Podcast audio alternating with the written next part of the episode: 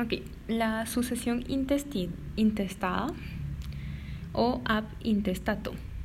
¿En qué casos tiene lugar la sucesión intestada? Cuando no hay testamento, primero, y cuando el testador ha dejado de disponer de alguno o algunos de sus bienes. En este caso sería una mixta. ¿Cuál es el orden de la sucesión intestada? En primer lugar, los hijos, el cónyuge que no tenga derecho a gananciales, quienes heredan en partes iguales.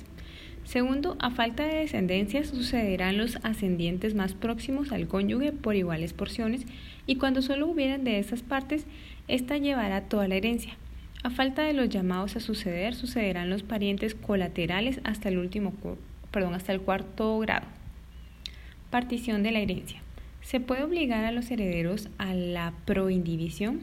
No. A ningún coheredero puede obligarse a permanecer proindiviso de los bienes hereditarios, ni aun por orden expresa del testador. ¿De qué manera se divide la parte de la herencia? Se divide como mejor les parezca sin necesidad de intervención judicial. Em, si en un caso no llegaran a un acuerdo, se procede de forma judicial.